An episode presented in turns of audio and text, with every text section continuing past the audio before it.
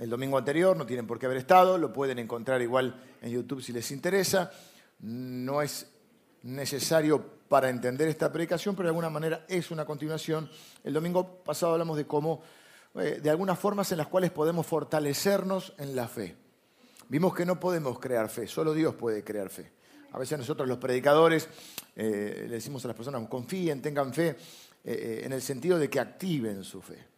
Pero como crear fe, el único que puede crear fe es Dios. Dios eh, nos da la fe inicial incluso para que podamos creer en Él.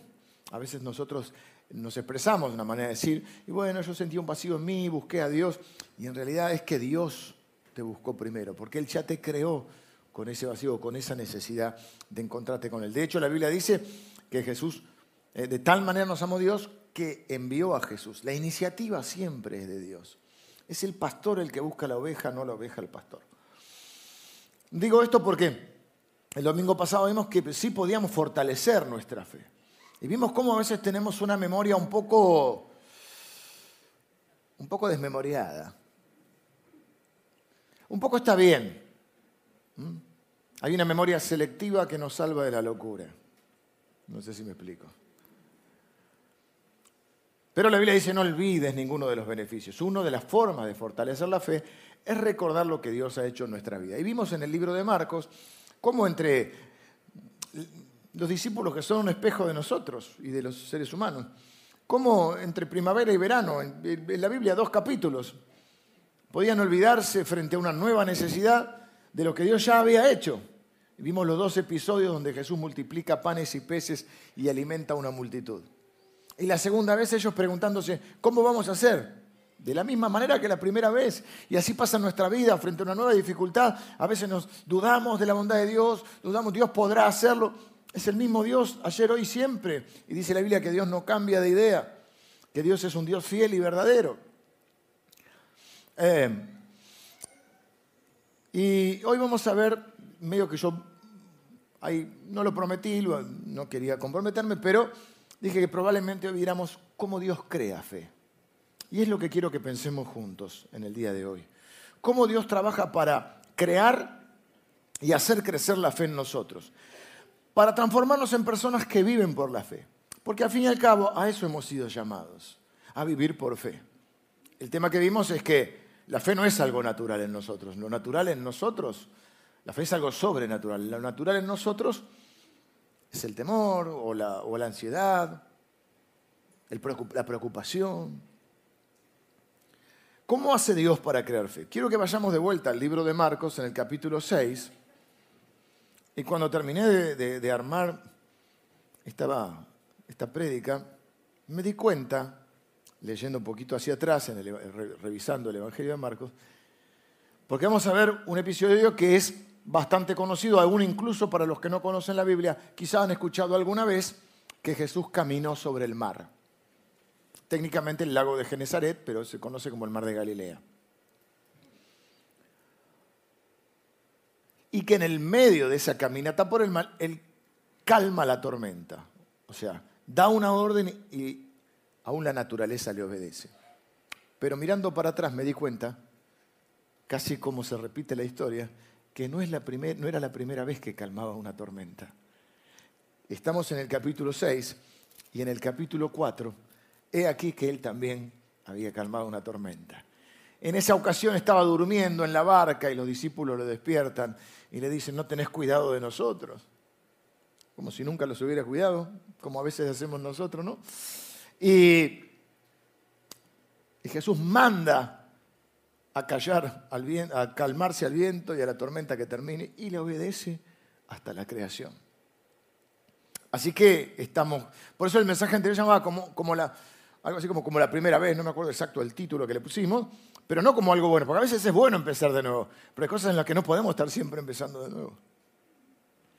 Era como la primera vez porque en la segunda vez estaban frente a la necesidad de alimentar una multitud, se empezaron a preguntar, casi como a, habiendo perdido la memoria, ¿cómo vamos a hacer delante del Jesús que ya había multiplicado los peces, los peces, los panes y los peces? Ahora, Marcos capítulo 6, capítulo 45, hay un episodio raro también, es raro. dice que enseguida hizo, o sea, Jesús, a sus discípulos entrar en la barca e ir delante de él a Bethsaida. Tenían que atravesar el mar de Galilea para llegar a un lugar llamado Bethsaida, en la otra ribera. Entre tanto que él despedía a la multitud, había terminado de predicar, dice, bueno, vayan ustedes, los hace subir a la barca y los hace ir. Y después Jesús, una vez que los hubo despedido, se fue al monte a orar. Y al venir la noche, la barca estaba en medio del mar y él solo en tierra. Y viéndoles remar con gran fatiga, porque el viento les era contrario, cerca de la cuarta vigilia de la noche, vino ellos andando sobre el mar y quería adelantárseles. Cuarta vigilia de la noche, ellos dividían la vigilia en periodos de tres horas, así que ya habían estado remando unas como unas ocho horas y estamos cerca de la madrugada. Eh, Jesús ve que se, se levanta una tormenta. En el mar de Galilea las tormentas no son de olas grandes, sino que son pequeñas olas, eh, eh, como que, no es, como dice el dicho, no es lo duro, sino lo tupido. A veces no es que tenés un gran problemón, sino que es sobre llovido mojado, ¿no? una, tras otra. Son pequeñas olas que pimba, pimba pegan en, en, la barca y te, dan vuelta la barca. Eh, bueno, viéndoles ellos andar sobre el mar, pensaron que era un fantasma y gritaron, y gritaron, porque todos le veían y se turbaron. Pero enseguida habló con ellos y les dijo, tened ánimo, yo soy, no temáis y subió a ellos en la barca y se calmó el viento. Y ellos se asombraron en gran manera y se maravillaban, porque no, aún no habían entendido lo de los panes, por cuanto estaban endurecidos sus corazones. Vimos el domingo pasado, ¿eh? Jesús hace un milagro de multiplicación para alimentar una multitud, luego lo hace de nuevo, y en una tercera ocasión, queriéndoles enseñar acerca de la humildad y de que no fuesen orgullosos, usa una figura de cuidarse de la levadura y se da que ellos se habían olvidado justo el pan y empiezan a decir, lo dice porque nos olvidamos del pan. Cuando Jesús quería enseñarles algo espiritual, algo que los formara en su carácter, que fuesen humildes y no orgullosos. Así que tres veces, porque a veces no la entendemos de una algunas cosas. Y Jesús es muy paciente.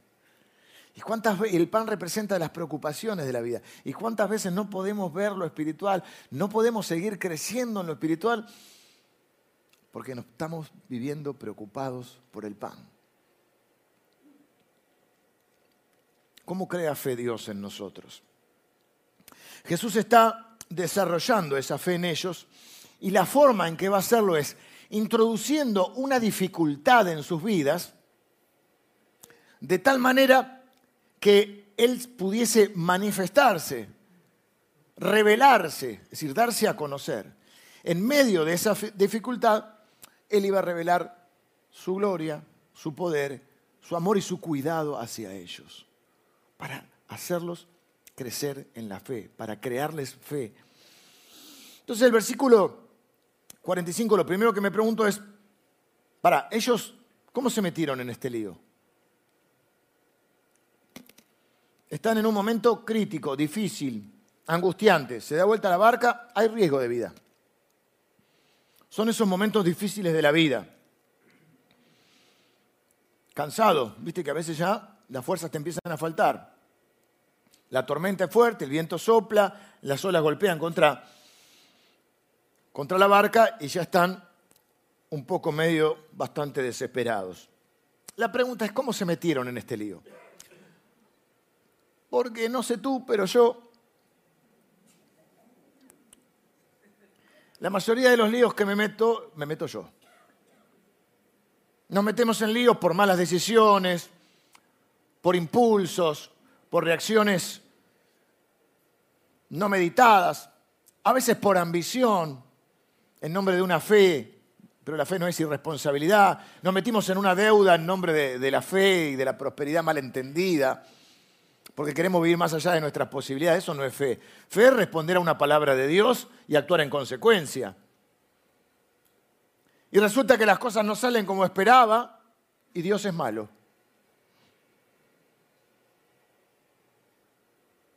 A veces pasa. Pero no es el caso. Ellos no se metieron en este lío por desobedecer a, Jesús. Se metieron en el lío por obedecer a Jesús. Jesús dice el versículo 45, los hizo entrar en la barca, los hizo ir delante y espérenme del otro lado del mar de Galilea, los hizo atravesar el mar. Así que este lío lo armó Jesús.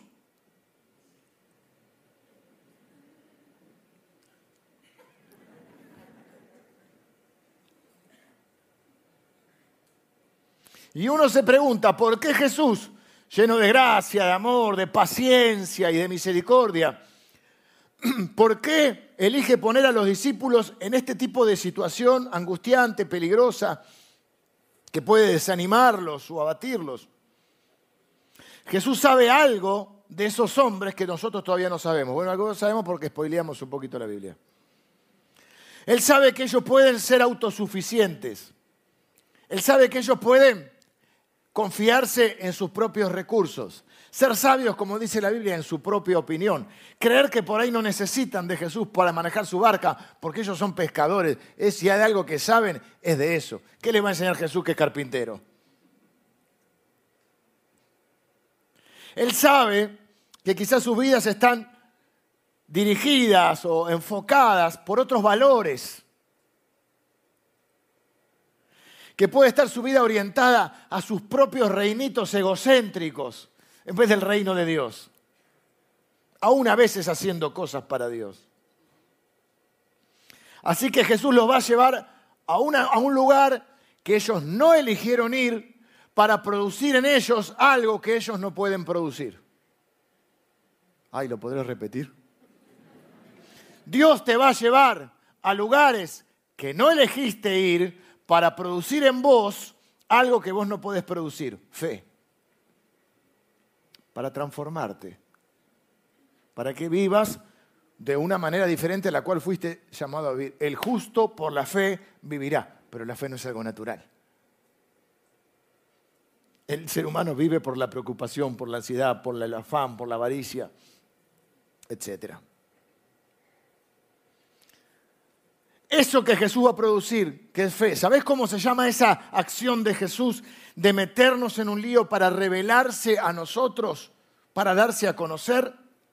Siempre hago esta aclaración, es revelarse con B corta, de revelación. Con B larga es de rebelión, ¿sí? ¿Sabes cómo se llama eso? Gracia. Gracia de Dios. El problema es que es una gracia incómoda no es una gracia de la que estamos acostumbrados o a lo que nosotros llamamos gracia. Gracia quiere decir favor inmerecido de Dios. Por lo tanto, muchas veces cuando hablamos de la gracia de Dios es cuando podemos ver tangiblemente el favor de Dios en nuestra vida. La gracia del alivio, la gracia de la liberación, la gracia del regalo, de la bendición. De hecho, es un regalo inmerecido la gracia. Anoche me, acosté tarde, eh, terminando algunos pensamientos y soy nocturno. Después me cuesta levantarme. Hay ciertas horas de la madrugada. Si va madrugada todavía por ahí me despierto, pero ya después hay cierta hora que ni creo en Dios. Pero en la noche sí, me agarra la fe. Y empecé a ver mi vida y digo, bueno, por orden cronológico, soy un bendito de Dios, desde mis papás, bueno, mis abuelos, mis papás, después mis hermanos, mi esposa, después mis hijos amigos y gente que me quiere y, otros que no son mis amigos, pero Dios ha puesto en mi vida y me han bendecido. Si Dios no hiciera más nada por mí, jamás podría igual pagar la deuda que tengo con Él. Ya si no hiciera más nada por mí. Y si eso es gracia. Esa es la gracia más visible. Hay otra gracia que es una gracia incómoda. Y vos muchas veces en medio de situaciones difíciles decís, ¿dónde está la gracia que Dios me prometió? Y la estás recibiendo, pero no la estás recibiendo de la manera que esperabas. La estás recibiendo de la manera que necesitas. Porque Dios a veces te da lo que querés y a veces te da lo que necesitas. Es la gracia de la transformación. Porque cuando Dios elige bendecir a alguien, una de las cosas que quiere hacer es transformarlo. Dijimos que te ama como sos y te acepta como sos. Eso no quiere decir que te deje como sos porque como te ama, te va a transformar. En el versículo 46 dice que a la cuarta vigilia de la noche, si empezamos a contar, creo que es de 6 a 9 la primera, 9 a 12, 12 a 3, 3 a 6 de la mañana. Estamos ahí. Madrugada. Dice que vino a ellos andando sobre el mar. Esta frase es clave, andando sobre el mar. Y quería adelantárseles, quería que ellos lo viesen.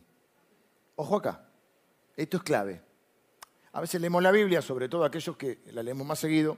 A mí no me queda otra, tengo que predicar cada domingo, así que leo, la Biblia. Que la leemos como, como una especie de... Estamos acostumbrados. Y Jesús agarró cinco panes, dos peces y le dio de comer a cinco mil personas, que podían ser diez mil, porque solo contaban los hombres. Eh, acá andando sobre el mar. Diría el conductor, para, para, para. ¿Vos me estás diciendo que anduvo sobre el mar? No es así nomás. Y ahora leemos andando sobre el mar y seguimos. ¿Qué me querrá decir Dios con esta ah, la tormenta, la barca? Dios está en mi barca. Yupi. Andando sobre el mar.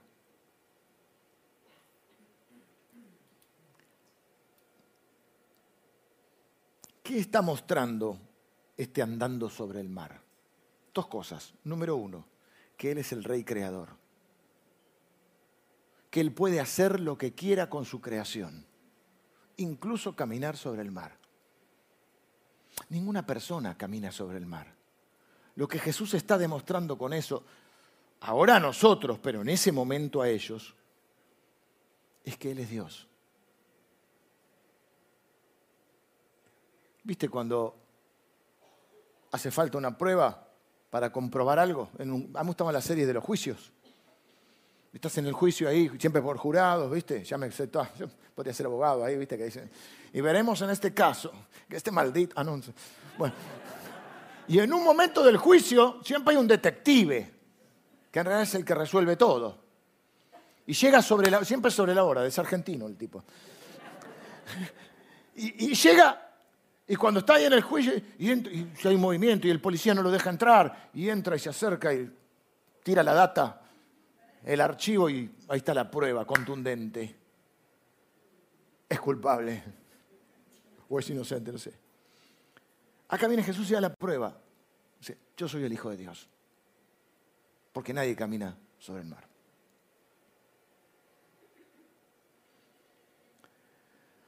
Porque si Jesús, las dos, cosas que voy a decir surgen de lo mismo, si Jesús quería calmar la tormenta, nada más, lo podría haber hecho desde la orilla.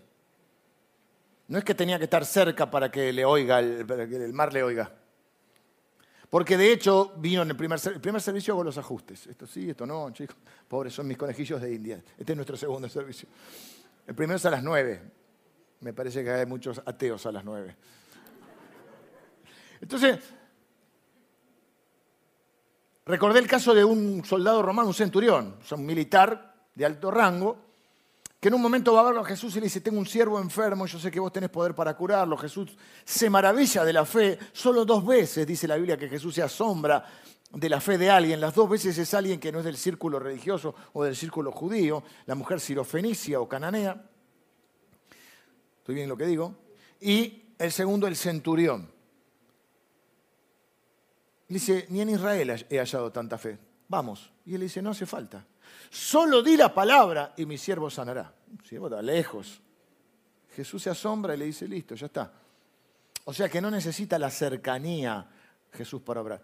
Tranquilamente, como hizo, la primera vez estaba en la barca, pero estaba durmiendo, y manda a calmar la tormenta y se calma, obedece. Él lo podría haber hecho desde, el, desde la orilla. Los ve, primera parte esperó hasta las 6 de la mañana, ocho horas remando, ¿no? Famosa frase, Dios nunca llega tarde, pero vos a veces decís, ¿eh? ¿Está? ¿Anda mirando el reloj, Señor? Lo único que tenía que hacer es de la costa decir, calla, enmudez y listo. Por algo Jesús camina sobre el mar. Número uno, para mostrarles que Él es el Rey Creador. Número dos, dice que quería adelantarse, o sea, quería que ellos lo vieran. ¿Qué es lo que quiere mostrar ahí Jesús? Cuando Jesús comienza a caminar, muestra que no es tan importante o no le importa tanto a Jesús la dificultad, sino las personas que están en medio de la dificultad. Él quiere que ellos lo vean para que ellos sepan que Él está con ellos. Él quiere hacer algo en el corazón de ellos, Él quiere transformarlos. Y cuando lo vieron caminar, comenzaron a cantar cuán bueno es Dios. Sublime gracia del Señor. No, no, no, pensaron que era un fantasma. Y gritaron. Y acá también, porque uno habla para que lo entiendan y habla para entenderse. Les dije a los del primer servicio, uh, esto está bueno, lo voy a repetir, lo voy a decir en el segundo. Me dice, anotalo, casi lo anoto ahí, mira. Porque mientras pensaba esto, dije, siempre decimos que la fe está reñida con la razón. En realidad no está reñida, la fe es más, más grande que, que la razón. O sea, hay cosas que no se pueden explicar con la razón, pero no siempre está reñida con la razón. Lo que pasa es que a veces sí, porque bueno, la fe nos permite ver lo que no se ve, el mundo espiritual. No negamos la realidad, decimos que la realidad no es solo lo que se ve, que hay una parte de la realidad que es igual de real, pero que no se ve con los sentidos naturales, sino con los sentidos espirituales, es decir, con la fe, con los ojos de la fe. Digo esto, pero también hay veces que para creer algunas cosas, ¿cómo lo explico? Es más difícil creer lo irracional que lo racional. En la antigüedad se hacían dioses de madera o esculturas y después le atribuían poder en vez de creer que podía haber alguna fuerza sobrenatural o algún Dios poderoso. Pregunta, ¿qué es más racional? ¿Creer que existe algo que vos no conocés y tiene poder o darle poder a algo que vos mismo hiciste? O sea, me construyo un diosito, hay diosito santo, bajámela del cielo, y ahora me postro delante de lo que yo construí. ¿Te suena? ¿Alguna estatuita? Es más fácil creer que existe un Dios, una fuerza cósmica, un Dios cósmico del universo, o creer que una, un dibujito, con todo respeto lo digo por las creencias, me digo que es más fácil.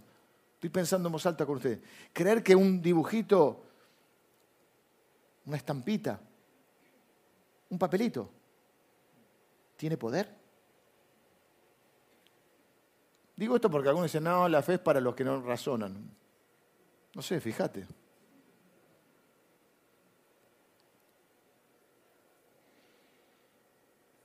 Digo esto porque pensaron que era un fantasma, que era más fácil creer, que era Jesús. Digo yo, está bien, está de noche, está lloviendo, mucho no se ve, pero ves ahí uno de pelo largo, medio con barba. Digo yo que tendría Jesús pelo largo y barba. Siempre lo hicieron así. No era rubio de ojos celestes igual, ¿eh? Vamos los morochitos. Ah. Era judío resulta que... Bueno. No me hagan hablar. Pero pelo largo, así. Es más fácil creer que Jesús, que es una persona caminando, que Jesús mismo, que ya lo habían visto, porque si mirá los capítulo anterior, lo viste calmar una tormenta, lo viste dos veces alimentar una multitud, lo viste resucitar a una nena que estaba muerta, lo viste liberar a un hombre que estaba poseído por demonios, lo viste, lamentablemente, sanar a la suegra de Pedro, lo viste hacerla recuperar la mano, seca a un hombre que tenía la mano, no sé, seca no sé, sería como sin movimiento, no sé. Lo viste sanar a un paralítico. ¿Qué es más fácil, creer que camina sobre el mar o que viene un fantasma? No, que yo soy muy racional. Por eso no voy a la iglesia. Mm, ¿Vos decís? También pensaba esto. A veces el miedo nos hace ver fantasmas. Está bueno eso. Lo saqué del primer servicio. Claro, claro, porque vos fíjate, ellos estaban asustados, o sea, en un momento se preocupaban. Primero, bueno, una tormentita, ya a la segunda hora, a la octava hora. El miedo te hace ver fantasmas. Borges decía, tuve muchos problemas en mi vida, la mayoría de ellos nunca existieron. Tienes un dolorcito acá y pasan el noticiero le, estirparon un riñón a... Y vos decís... Y empieza a contar, no, lo que pasa es que me levanté un día... Yo igual. No, vos agarraste la pala, que hacía 20 años que no agarraba la pala. El miedo te hace ver fantasma. Y te hace imaginar cosas que no son.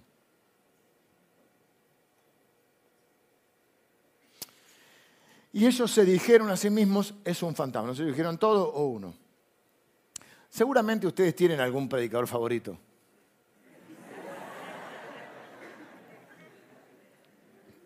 No les voy a hacer nombrar por humildad. Pero seguramente además de su predicador favorito tienen algún otro, que no es tan bueno, pero ustedes escuchan a veces un poco. Y usted dice, no, este predicador influyó en mi vida. Y hay mucha gente que influye en nuestra vida. Pero hay un predicador que no, no yo predico en público, pero hay, hay un predicador que vos conocés, que es el que más influye en tu vida. Y sos vos mismo. Ya alguna vez lo dije esto. El predicador que más influye en tu vida sos vos mismo, porque es el que más escuchás. Porque uno se habla a sí mismo todo el tiempo.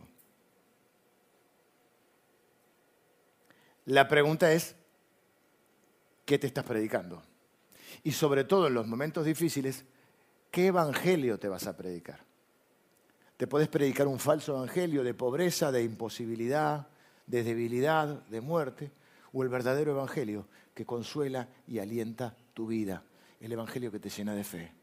¿Qué evangelio te predicas? Ellos se predicaron, en vez de decir es Jesús que viene a salvarnos, sería el verdadero evangelio, ellos se predicaron es un fantasma. O sea, estamos en el, horno, no, en la tormenta. Sobre llovido mojado. Nos faltaba, lo único que faltaba un fantasma ahora. Ahora hay que creer que es un fantasma, ¿no? Cuando llega lo inesperado, ¿qué evangelio te vas a predicar? Esto recordalo, porque a lo largo de la vida vienen estos momentos. Son los momentos donde uno tiene que reaccionar, porque por más que la gente te habla y, te dé palabras de aliento, acordate, el que más influye en su vida sos vos mismo. Ahí es donde tenés que decir, no, no. El Señor me ha prometido que nunca me dejará. Él es fiel. Él está conmigo. Bueno, y unas par de cosas más que te voy a decir ahora. Versículo 50. Nada cambia en la escena. Todo igual, sigue la tormenta. Por eso la otra era como la primera vez el equipo creativo le puso a esta la tormenta perfecta. Porque recuerden que esta tormenta la armó Jesús. Porque yo digo, si Jesús, que sabe todo, ahora, viste, vas a salir de tu casa, miras así, a ver el clima, 22, ya el pullovercito medio que le re. Está caluroso, va a salir el sol, ok. Siempre ahora te dicen por la duda granizo porque se quieren cubrir. Y después pones el hueso, alguno de estos, y decís, para ver cómo está el tránsito, voy por este camino, voy por otro. Jesús le podía haber dicho mis muchachos, quédense acá, se va a levantar una tormenta, mañana a la mañana, tranquilo, con el solcito salimos. Pero Jesús los mete en este lío. Nada cambia en el contexto. Jesús, lo único que cambia, bueno, nada, nada más y nada menos, es que ahora la escena está igual, imagínensela, como una película, la tormenta perfecta, pa, pa, pa, todo ahí y de golpe aparece Jesús caminando. Y dice que quería adelantarse, es decir, quería que lo vieran. Jesús quería que lo vieran, pero no se sube a la barca, va caminando adelante de ellos. Y entonces cuando ellos creen que es un, fantasma, comenzaron a gritar, y lógico, que un fantasma empieza a gritar. Y Jesús en medio de esta, de esta tormenta dice algo. Les dice, ánimo o tened ánimo, no teman, yo soy. Quizá la traducción no nos... Eh, la traducción está bien, digo, no nos, nosotros por ahí no, dimensionamos. Yo creo que es probable que Jesús no diga esta frase aleatoriamente, como decir tranquilo, porque Él no dice tranquilo, soy Jesús. ¿Viste? ¿Quién anda ahí? Vos decís, soy, soy Leo. Para decir yo soy, ¿y quién soy? Si no se ve nada. Entonces yo creo que Jesús está haciendo referencia al nombre de Dios. En un momento determinado, cuando Dios se da a conocer a Moisés, Moisés es un hombre del Antiguo Testamento que va a liberar un pueblo, el pueblo judío que estaba esclavo en Egipto. En un momento Dios lo llama en el desierto y Moisés dice, bueno, yo voy y me presento. ¿Y quién le digo que me manda? ¿Quién sos? Pues le hablaba de una zarza ardiente que ardiera una zarza en el, desierto era normal. Lo raro es que no se consumía. Se llamó la atención. ¿Quién le digo que me manda? Y Dios responde, yo soy el que soy. Yo soy es mi nombre. No creo que sea casualidad que Jesús use la misma frase. Él dice, no tengan miedo, ánimo, yo soy. El yo soy está acá. Y cuando Él dice yo soy, está diciendo yo soy el Dios de Abraham, el Dios de Isaac, el Dios de Jacob, el Dios que creó todo el universo y que sostiene el universo con la palabra de su poder. Yo soy de aquel que dependen todas las promesas del pacto. Yo soy el rey creador, aquel que es hoy, ayer y por los siglos. Aquel que es soberano sobre cualquier o sobre toda experiencia que ustedes vayan a tener. El yo soy está acá. ¿Ves? De eso se trata este momento.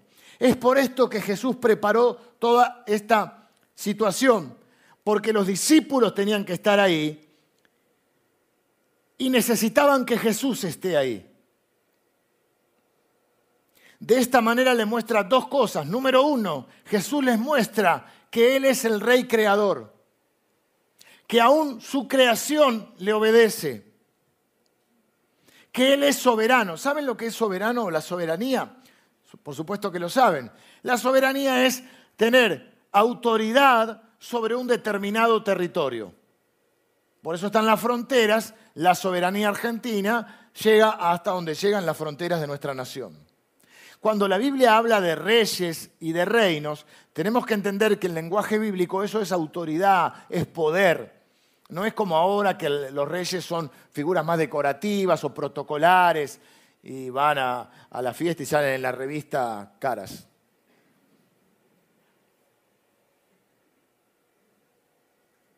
El rey donó estas tierras para la gente común. ¿Las donó o las devolvió? Ah, no, me equivoco.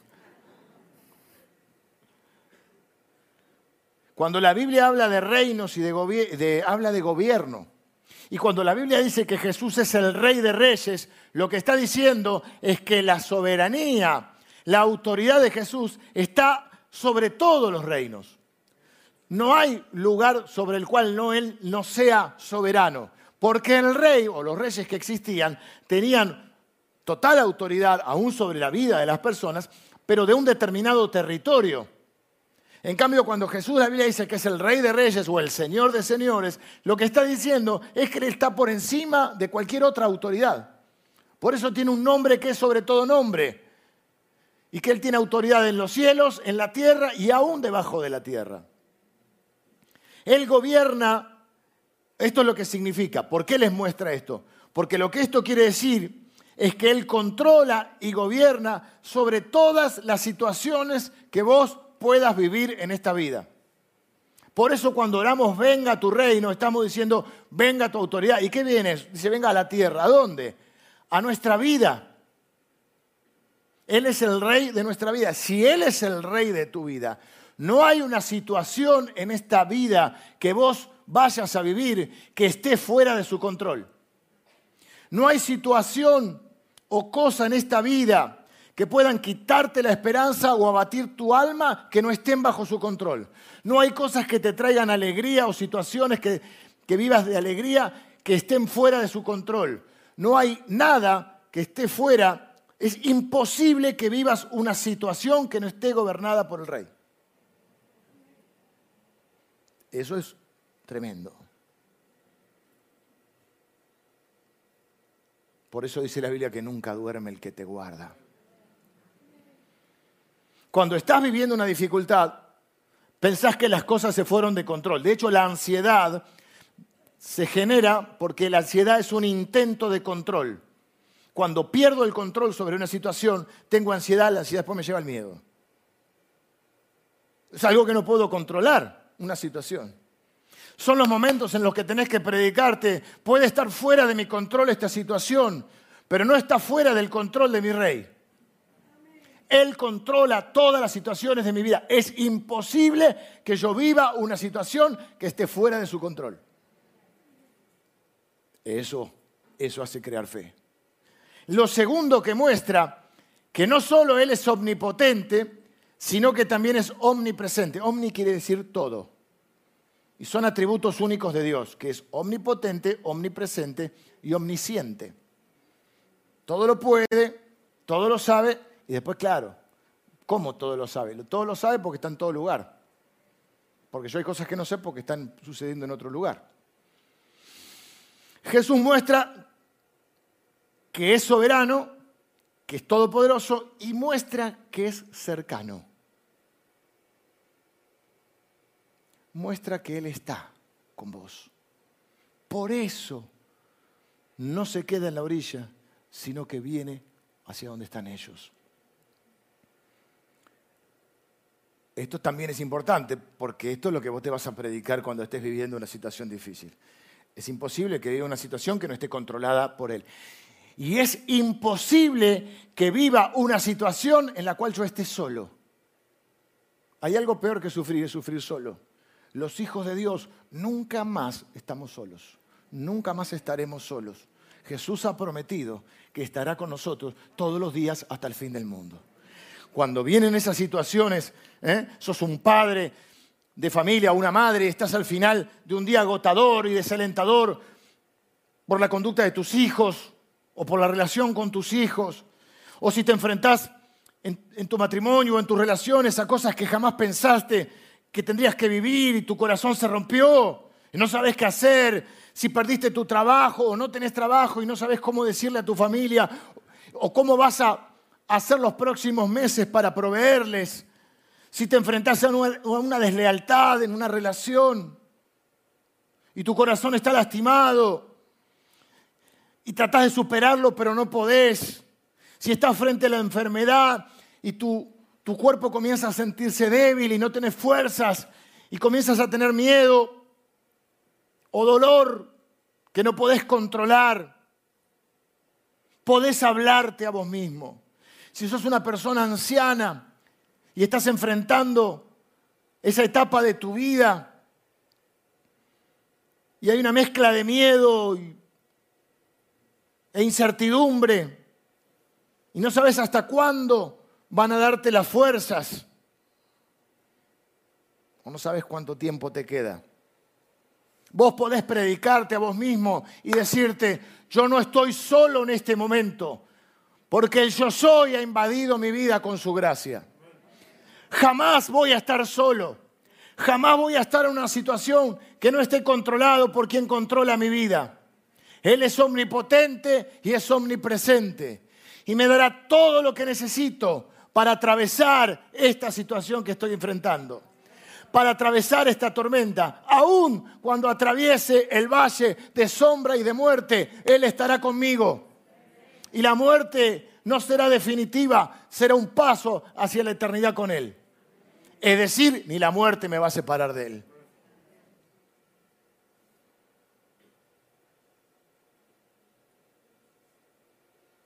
Ahora sabemos por qué Jesús envió a estos muchachos a la tormenta.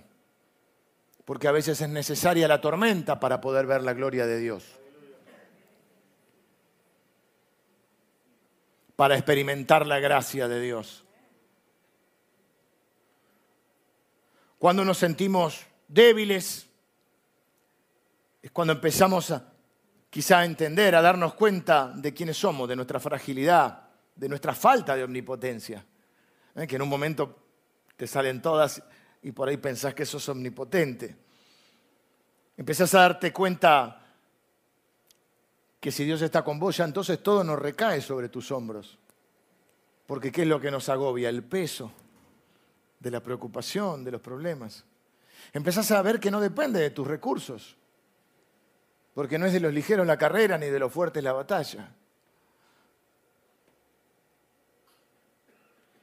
Empezás a entender que se te ha dado una gracia gloriosa, potente y grande que todo lo que necesitas para esta vida y para la piedad, es decir, en el plano material y en el plano espiritual, todo te ha sido dado, porque ahora el yo soy está contigo. Estoy terminando. Dice que ellos se asombraron y se maravillaron. Quiero decirte que esto no es un elogio, porque no es lo mismo asombro que fe. Asombro no es fe. ¿Y cómo sé que no es un elogio? Porque Marcos hace un comentario editorial. No es habitual que Marcos haga comentarios editoriales. Sí, Lucas. Comentarios editoriales son cuando cuenta la historia y después explica algo. Acá lo va a explicar. Dice, ellos se, se, asombraron en gran manera y se maravillaban porque, porque aún no habían entendido lo de los panes y los peces. Otra vez, los panes y los peces. Dos domingos con ¿Viste? No habían entendido lo de los panes y los peces por cuanto estaban aún, o por cuanto estaban endurecidos sus corazones. Hay también un endurecimiento que cuesta romper aún con la palabra de Dios. Y eso le cuesta más al que, al que está más acostumbrado a la palabra. Este que decíamos, anduvo sobre la barca, eh, anduvo sobre el mar. Hay gente como que el Evangelio no le hace mella, ¿viste? Vienen a la iglesia, escuchan la palabra, pero no hay cambio en su vida.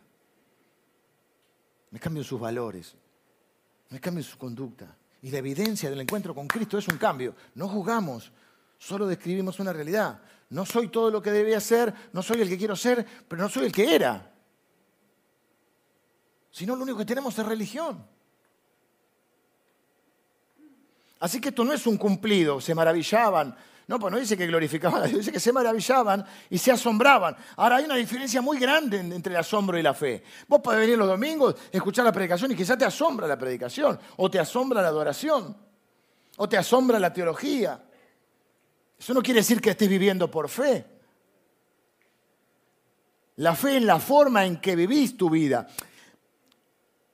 El asombro es cuando ocurre algo que va más allá de, tu razón, de tu explicación. No le encuentro explicación, estoy asombrado.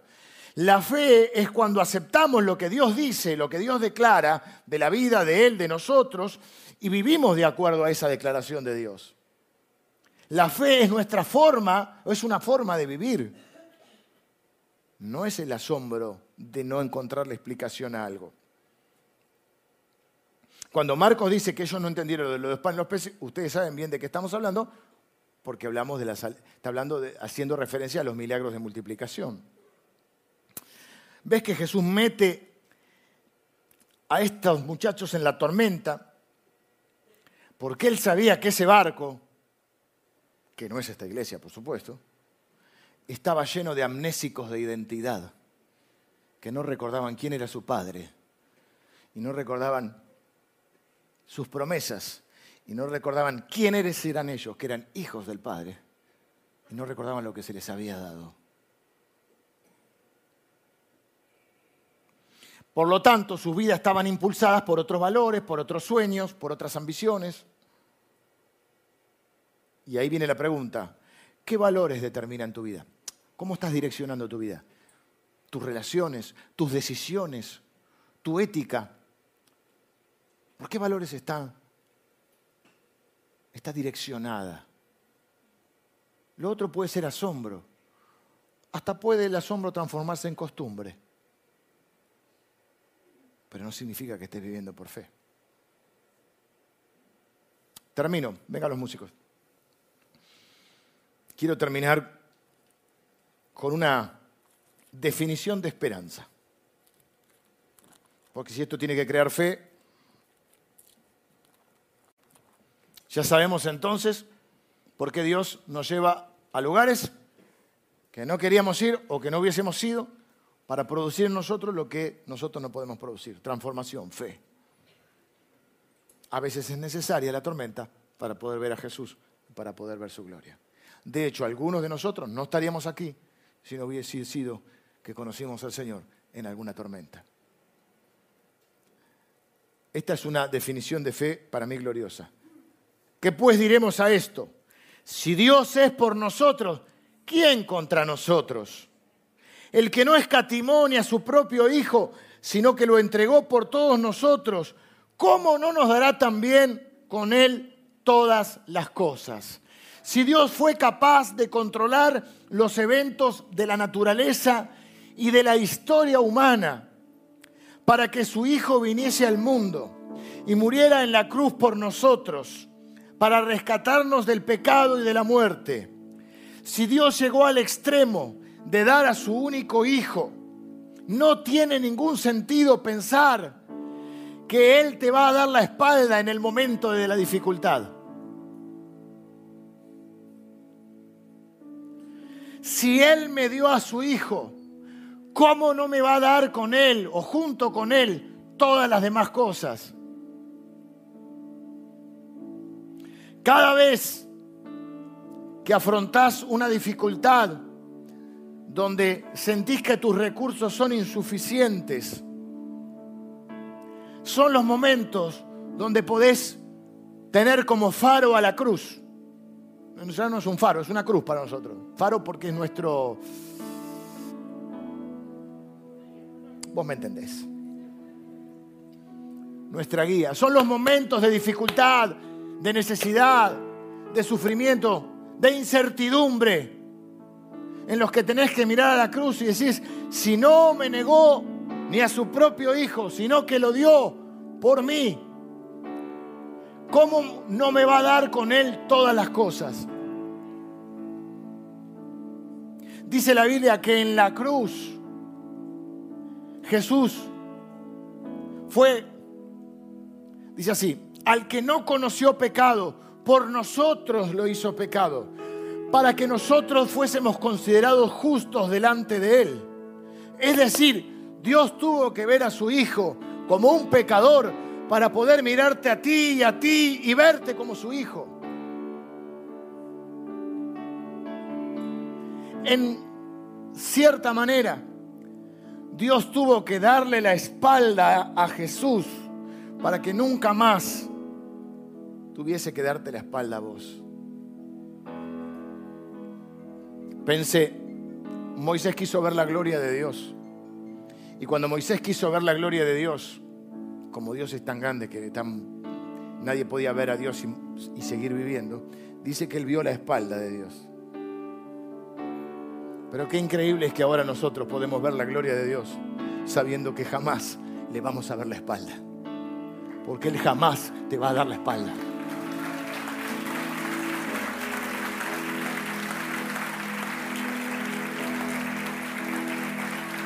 ¿Qué pues diremos? ¿Qué pues diremos? Si Dios es por nosotros, ¿quién contra nosotros? Estoy seguro, dice Pablo y digo yo, que ni la muerte, ni la vida, ni ángeles, ni principados, ni potestades, ni lo alto, ni lo profundo, ni ninguna cosa creada me podrá separar jamás del amor de Dios, porque es en Cristo Jesús.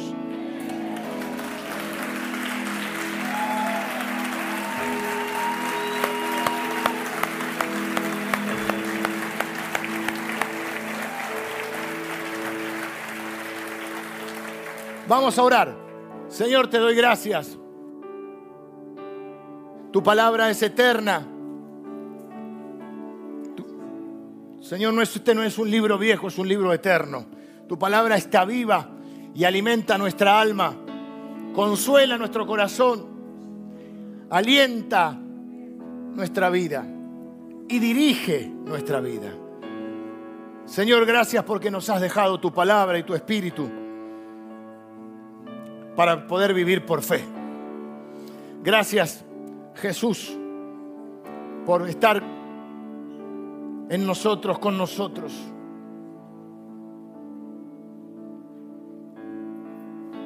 Y por hacer que tu Espíritu esté sobre nosotros. Gracias por porque tu bendición y tu gracia viene de muchas maneras a nuestra vida y a veces viene de una manera incómoda. Pero te damos gracias porque es la manera en que transformas nuestra vida. Para que ya no vivamos presos del miedo, de la ansiedad, de la angustia o de la preocupación, sino para que podamos vivir por la fe. Señor, bendigo a cada persona que está recibiendo esta palabra. Y en especial quiero presentar la vida de aquellos que están atravesando una dificultad, una situación difícil, una tormenta. Quiero pedirte, Señor, en este momento, que tu palabra sea sembrada en sus corazones y tu Espíritu Santo haga que esta palabra dé fruto. Señor, que esta sea la palabra que nos prediquemos a nosotros mismos cuando estamos atravesando las tormentas. Gracias por saber que no hay situación en esta vida que esté fuera de tu control Nada de lo que vivamos va a estar fuera de tu control, jamás. Y nada de lo que nos toque vivir tendremos que enfrentarlo solos, porque tú has prometido que estarás con nosotros y tú eres fiel.